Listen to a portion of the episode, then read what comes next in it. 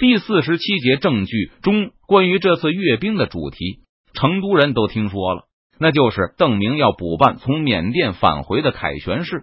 听到这个消息后，蒙正发突然意识到有些不妥。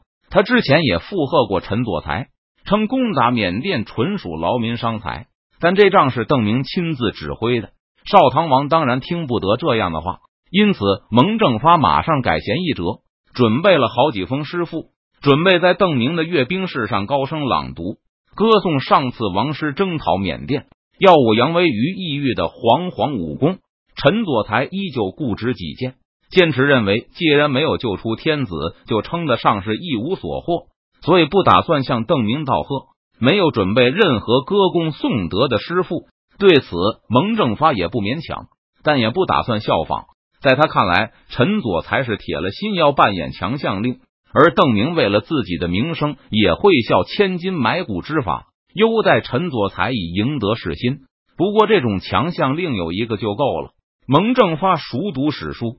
知道皇帝固然需要陈佐才这种有风骨的士人为自己增色，但更需要也更喜欢揣摩上意的乖巧臣子。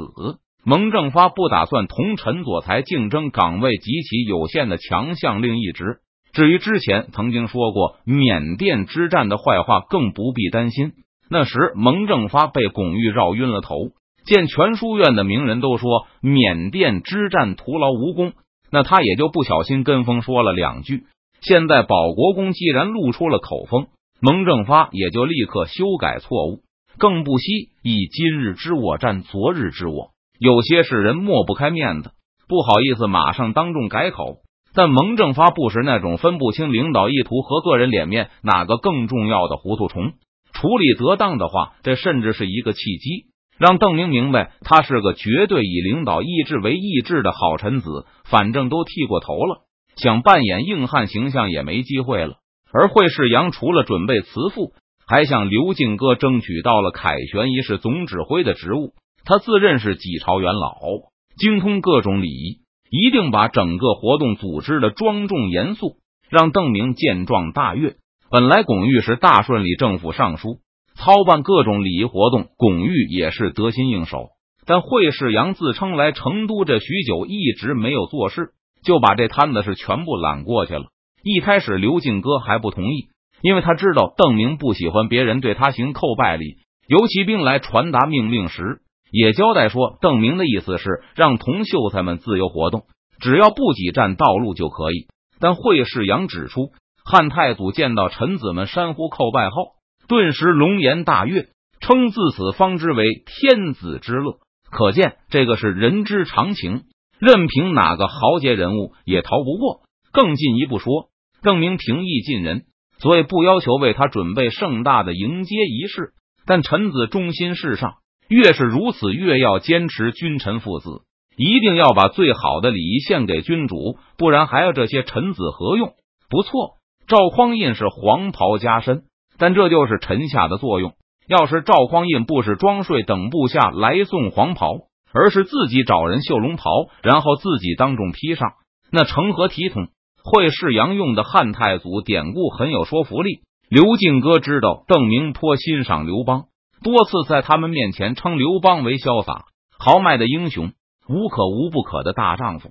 被惠世阳说服后，刘敬哥就默许他去组织一些官吏紧急排练迎接仪式。不过刘敬哥还是留个心眼。没有公开下行政命令宣布惠世阳负责此事，而且也没有下令手下官员去听惠世阳指挥，只是为惠世阳的安排提供一点方便，并不加以阻止。要是邓明不高兴，刘进哥可以说这都是惠世阳自行其事，就算邓明心里有数。但这就如惠世阳说的，部下忠心办事，就算拍马屁拍到马腿上，上司心里也是高兴的。只要有个借口，就不会追究了。如果邓明喜欢的紧，那到时刘进哥在表功也来得及。几年的行政工作很锻炼人，刘进哥不是只知道单挑的毛头小伙了。第二天清晨，邓明带着游骑兵按时抵达城门时，刘进哥心情有些紧张的带着随从出门迎接。陈佐才、蒙正发都已经到达，前者绷着脸孔，打算就这副表情来表达他的抗议。而后者口中正念念有词，还在温习着他的师傅，精益求精的推敲着朗诵时的语调和表情。而闯营这边的大将巩玉迟迟没有出现，礼仪队的总指挥惠世阳更是踪迹全无。这两天，惠世阳紧急培训了一支几百人的礼仪队，虽然人数不是很多，但惠世阳称兵贵精不贵多。证明骑马入城时，围观的人想必乱七八糟。数百训练有素的精兵强将突然整齐的施以大礼，同时发出整齐的恭贺声，更能显得鹤立鸡群。在给保国公惊喜后，震慑住众人。刘进哥同意了这个计划，但现在邓明都到了，总指挥却没来，李政府尚书更一起消失，否则巩玉绝对可以代劳。惠老先生到了吗？刘进哥内心还在彷徨不安的时候。邓明的问题已经降临到了头上，他脱口而出：“还没有。”保国公抵达后，一开口就提到惠世阳，让刘进哥更加惊疑不定。他用余光观察了周围人一圈，也没有发觉到什么异常。又等了片刻，邓明终于显得有些不耐烦了，再次开口道：“既然惠老先生还没有到，我们就不等了。我听说你们准备了一个叩拜仪式，我不是说过不得侮辱朝廷功名吗？”刘进哥心中一声声叫苦，怪不得邓明一开口就问惠世阳何在。可这件事是前天定下来的，与会者没有几个。刚才他查看一圈，也没有注意到谁面色异常。至于邓明说的那个不许侮辱朝廷功名，刘进哥可不是几年前刚当上成都提刑官的时候了。现在谁还不知道邓明那个理由根本就是无中生有。惠世阳说的好，别说主君了。别说秀才了，官员见了阁老有敢不叩拜的吗？阁老见了公公膝盖不也得打弯吗？当初要不是惠世阳拜了王安王公公这尊大佛，东林怎么能捞到定策之功呢？后来温体仁检举东林卖官鬻爵，科举舞弊，要不是及时拜了曹化淳曹公公，怎么能倒戈一击把温体仁踢出朝堂呢？温体仁就是最好的反例，他的膝盖对公公们倒是挺硬。结果，曹公公他们在皇上耳边动动嘴皮子，就成了阉党了。好了，这是取消。证明不给刘进哥更多的思考时间，摆摆手下了命令。接着，他转头看向熊兰，熊行长，东西都准备好了吗？提督放心，一切都已经准备妥当。熊兰神情肃穆的保证道：“事到如今，刘进哥哪里还会不知道是谁出卖了他？”在心中大骂起来。最近一年来，他始终把参议院的青城派视为首要的敌人。